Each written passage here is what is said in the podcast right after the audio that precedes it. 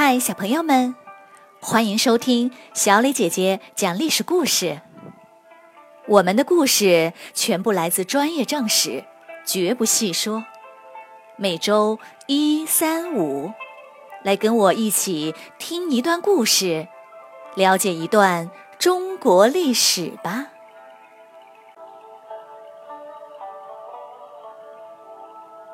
今天我要给你们讲的故事的名字叫做《苏武牧羊》。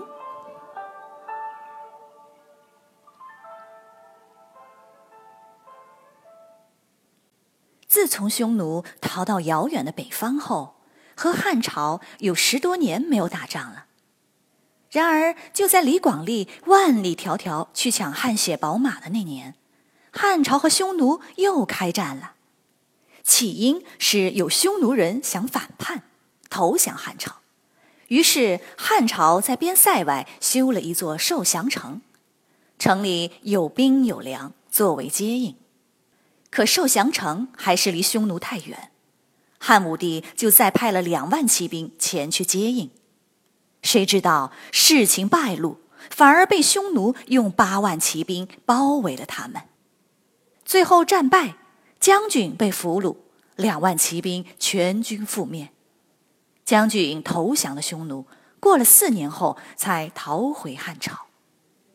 这时，匈奴的单于死了，新单于想跟汉朝和好，于是汉武帝派了一个名叫苏武的使者，带着礼物出使匈奴。苏武到了匈奴，见过单于。还没等回国，匈奴又发生了一场叛乱。叛乱的人跟苏武的副官是好朋友，两人还见过面，说过话。苏武知道后很担心，说：“这件事肯定会牵连到我。我是汉朝的使者，如果被匈奴人审讯，那就是对汉朝的侮辱。那样的话，我宁可去死。”说完，他拿出刀就要自杀，副官赶紧拦住他说：“别急呀，你等等看，说不定没事儿的。”可最终还是出事了。单于召苏武来审问，苏武说：“我是汉朝的使者，怎能被你审问？”说完，拔出刀，猛地刺入自己的胸口，顿时鲜血直流。旁边的人赶紧抱住他，马上叫医生急救。过了好半天，才把他救活过来。单于很佩服苏武，不再审问他。等苏武的伤势慢慢养好了，单于派人来劝他投降。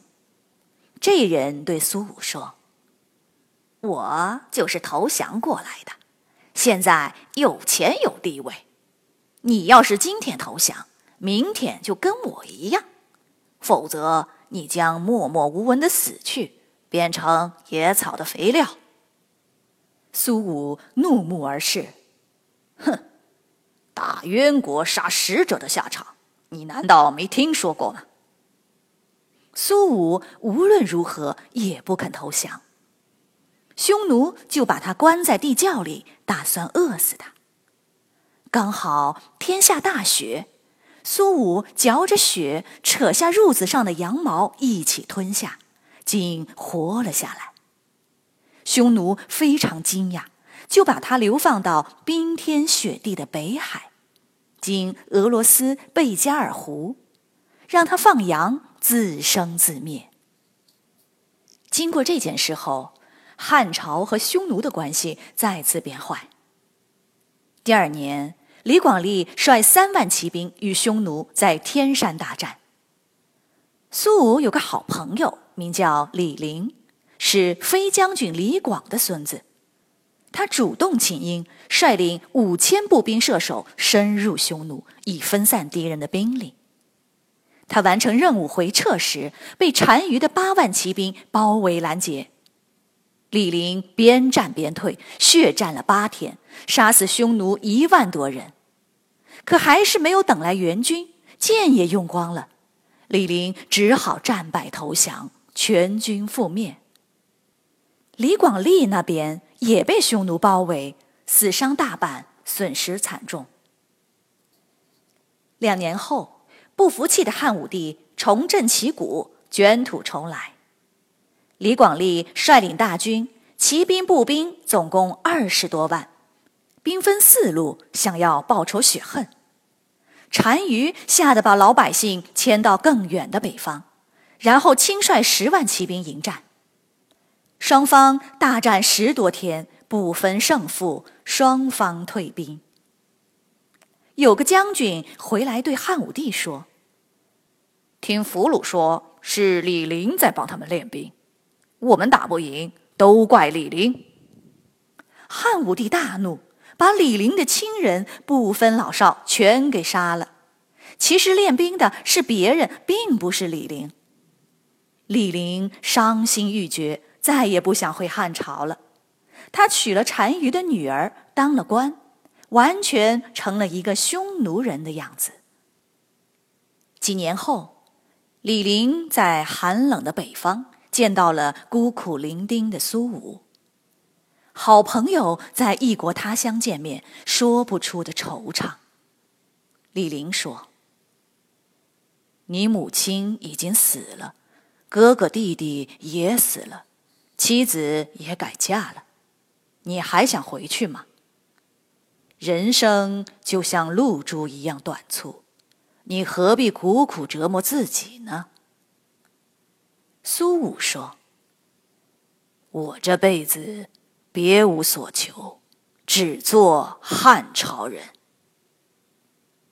几年后，汉武帝死了，又过两年，单于也死了，匈奴发生内讧，四分五裂。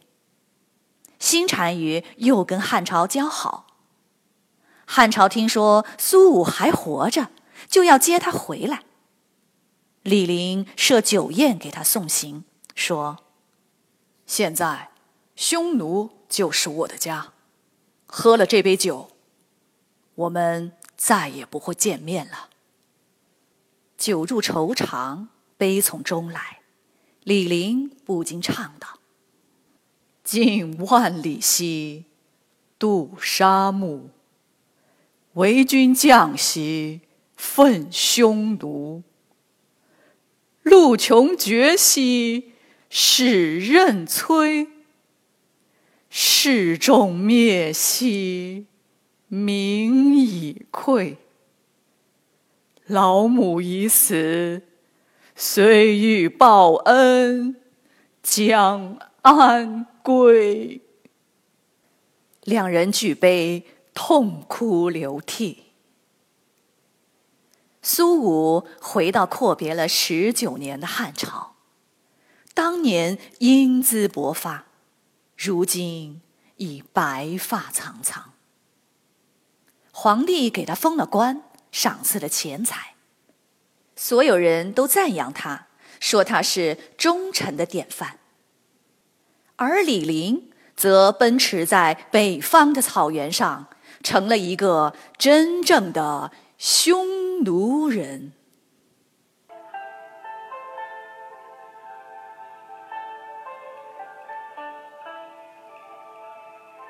小朋友们，今天的故事就讲到这里。